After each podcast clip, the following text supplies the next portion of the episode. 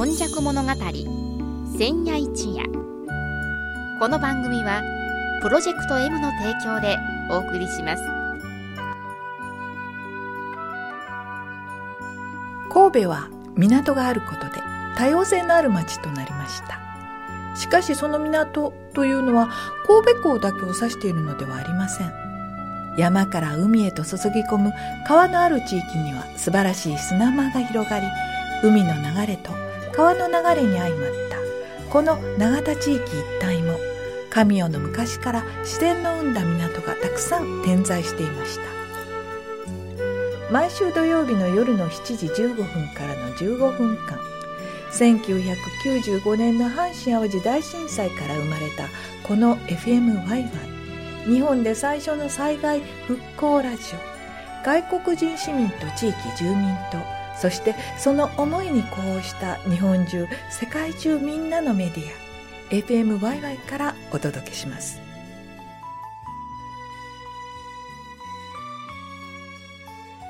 本日もこの時間がやってまいりました永田今昔物語司会進行はいつものように FMYY のキムチ焼きそして52夜のこの日はこの方がお話です。はい永田に住んで70年和田寛と申します。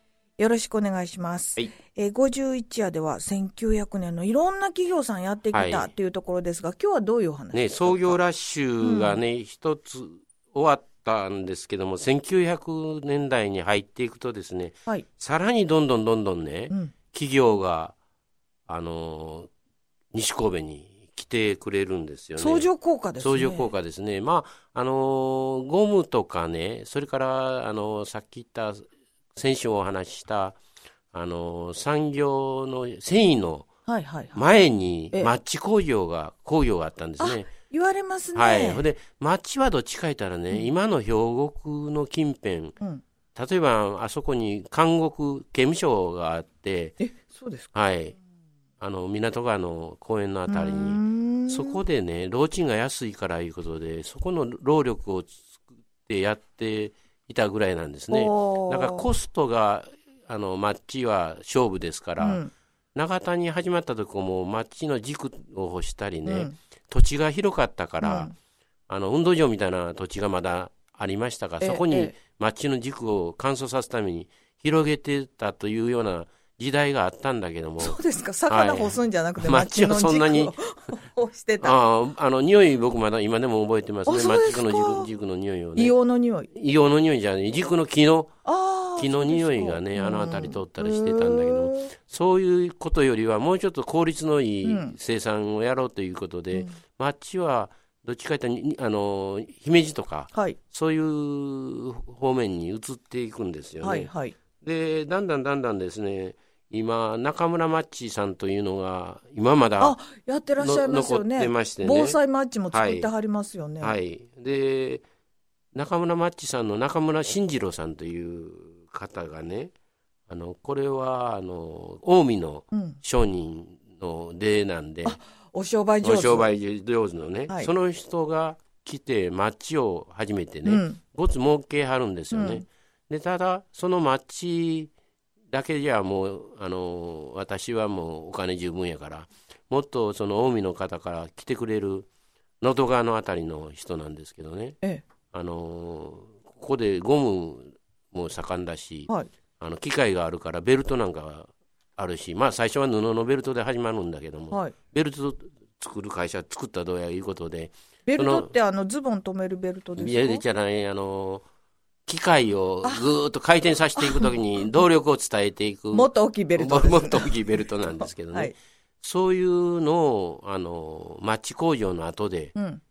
やられるんですね。ええ。だから、マッチ工場いうスペースもあったし、マッチ工場に働いてた人も、あ、そうですよね、はい、今度はそんな、ね。あのベルトの会社できて、こっちの方が給料ええでというような格好ができてくるとか、ええええそれから神戸では鈴木商店というのがあ有名ですものすごい有名ですけどね、鈴木商店もですねこの地はええと。はあのいろいろな産業のトライアルができるいうことで、はいあの油、うん。油よりのは食べる方の油ね。食料油の方を開開拓していくんですよ。ちょうど三好油脂とはいはいはい。いうのが今、ええ。関門島の近くにありますけどね。はい、その三好油脂の前身の会社で鈴木商店はもう本当の大きな世界一のその頃のはい。商社えでえ三井とか、あの住友なんか凌駕していたような時代ですからね、あの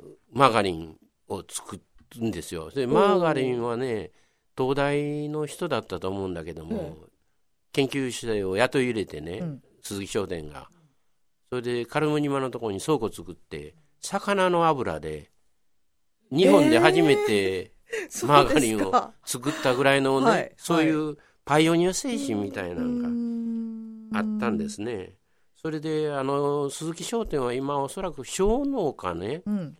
あのなんかの会社がまだ残ってると思うんだけども。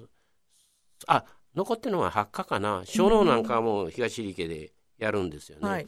で今度はあのさっき言った繊維機械がありましたね、ええ。あの金棒が出てきはいたから、はいだから川西機械工業いうてこれ繊維の機械を作る会社ですけども、まあ重要でしょうね、はい。その時代だったら。そういう会社も出てきて、ええ。それは今の富士通店みたいなとところに発展していってるんですけどもね、はい、ここは戦時中一次大戦二次大戦ぐらいはね飛行機軍用機を作っらしいて、ですね。はい、水陸両用のやつを作ったりしてるとかね、はいだからそういう今度は富士通店みたいな会社ができるとか川崎車両ができるとか言うたら下請け協力の工場のやつもどわんさか出てきて。大工場だけじゃなくて、うん。そこの中のベルトだけ作るとか、なんはいかパイプだけ作るとか、ネジだけ作るいうところが必要になるわけですね。もうその時代に入っていったら、ええ。私のもう時代で 開港100年とか150年とか、はい、私73歳ですから、えもう半分ぐらいは 私の時代でその阪神ナットとなんかいう会社があったんですけど、はあナットだけえを作ってるとそれがほぼね。それで私のも生きてきたんですね。そう私の友達のお父さんが始めたとかね。はあもうそういう近しい時代に入っていって、私のおじいさんなんかはどちらか川崎車両だと思うんだけど川崎重工に勤めてたとかね、なんかもうすつい最近のような 歴史ではないということですね。時代に入っていくけどね、うん。それでもね、あの増田製粉なんかはアメリケンコの会社ですか？ら、はい。アメリカの技師が入ってたとかね、あのーゴムはイイギリスの人が入ってたとかね。そうですね。いろんなね、人がこの西神戸に来てたと、はい。ええ。でフランスはないやろと 思うけどもフランスのね、ええ。会社で帝国酸素という会社が、はい。はいあのカルモ島の近くのとこにあるんですけどね、ええそのそこもねフランス系の人がおったと。でちょうど大岡翔平いうあの、はい作家がおりますけどね、それは通訳としてねフランス語の通訳としてそこに帝国酸素に働いてたんですよ。そうなんですか。だからね今でも文庫本でええ。酸素というねその帝国酸素を描いてはあ、あのカルモニワのところええ。あまり描き方してないんですけどねあそこには死尿処理場があって 匂いがきつすぎたとかねいうような表現が早いとこここから出てきたりとか いうぐらいでいろんなものが、はい。い、ろんなものがあってすあの大岡翔平さんまでね、うん登場してくるとかいうようなことなんですよね。はでここの辺りは今おかげのさっきのゴムの話じゃないんですけども、あの後で飲めますあの韓国を併合していく。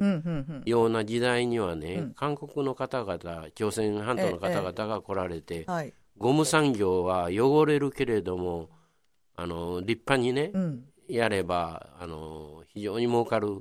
産業で人もたくさん雇えれるとか、で敷地が多いとか、うんうんそれからここの西高梅の土地ではあんまり生産することにうるさにうん。言わへん土地であるとかいうことあ、で昔から産業の町だからはい。ということで。で JR なんかでねあのしっかりした線路もあるし和田岬線もあるし国道もしっかりしてるとかいうようなことでそういう企業もどんどん広がっていくと、うん。それからお菓子とかお菓子っていうのは食べ物の食べ物お菓子とかね、ピーナッツとか。吉田ピーナッツ。吉田ピーナッツ。その辺のところもええ。売れるぞと、うーん。あの兵庫のあのちょっと離れたところに上垣製菓はあったんやけどもね。中心地に移ってこいとははええええいうことで西尻家の今の大橋のたもとに移られてくるんですよね。ああれは明治43年創業とかなんか書いてあります、古いあられとかね。はいおかきでね、うんそんな会社もあの食べてくれる人がたくさんおるとか、チョコはい。あのチョコレートまで来るんだけども、うんあの落花生だけじゃなしにチョコレートもモロゾフさんが、あのロシア人のモロゾフさんの事業を引き継いで、ええ。マノの今の地下鉄カルモ駅の近くではい。やられるとかね、はい。い、うようなことで、うん話題に事欠かないうん。事欠かないあのことで,、でチョコレート工場ほんまにあったんかいって言うたら、うちの母親なんかは小学校のあの社会見学でねえモロゾフの工場を見に行ったいて それは下の方やったと、えはいはいはい。海の方やったとはいはい。いうぐらいにね、あー。モロゾフさんもなんかチョコレートはねその当時高級なものでねねバレンタンインの風習はまあモロゾフさんが作られるんだけども、その子にはバレンタインのバロにもなかった時代ではい。ちょっとみんな指くわえて見学してた。ちょっとかけらぐらいもらったかなという感じですけどね。はい。まあそういうようなものとか、それからあの山陽電車なんかが、えあの国鉄以外に、はい。あの私鉄として、あのこれもできてくるんですよね。ええ。だから非常にそれも始発があの兵庫駅とかえは次が長田駅とかね、ええ。あのあるいは西神戸の主要なあの産業地を走って、まあ、どっち一応だから駅を作ったんでしょうね。ああそうですね、それが働き手のあるところの便利のためにはい。作ったとかいうようなことでね、あのーなんか1894年から始まった、えあのそういうものも1900年に入ってくると、はい。今も活躍している企業が大体見えてくるですね、はい。100年前の産業はねそれぞれをうん。見ていったら、さらにまた面白いんでまあ我々私の産業シリーズはね今度はその産業別え分野別にちょっと見ていこうかなと思ってますが、その前にちょっとですね戦争もあったとか戦争とどう絡み合ったいうのは、まあ私なんかまだ勉強不足の部分ですけどねあの次回あたりはそういうお話も加えていきたいなと思っています。あの私ちょっとこう聞いたんですけど、はい。神戸にこれだけいろんな種類のパン屋があるのが、はい。先ほど言われたようにアメリカの企業さんで、はい。そういう技術者も来るし、はい。イギリスからもフランスからも。もだからそれぞれに必要なあの食料というものを作ったっていうので作ってね。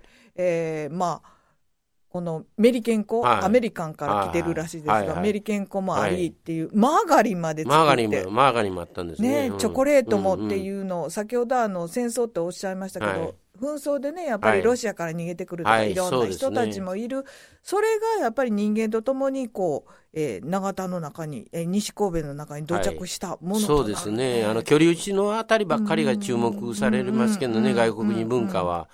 こちらの西神戸の方も同じように、その余波いうか、メインの工場はこちらにあったわけだからね、ね。あのその香りとか、はい。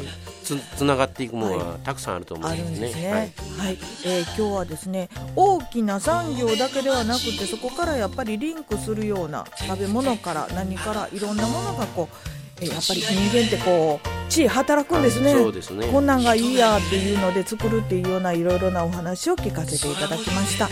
えー今夜のお話はこの方でした。長田に住んで70年和田勘でした。では来週もまたお楽しみに。爽やかによみがえる街をこの番組はプロジェクト M の提供でお送りしました。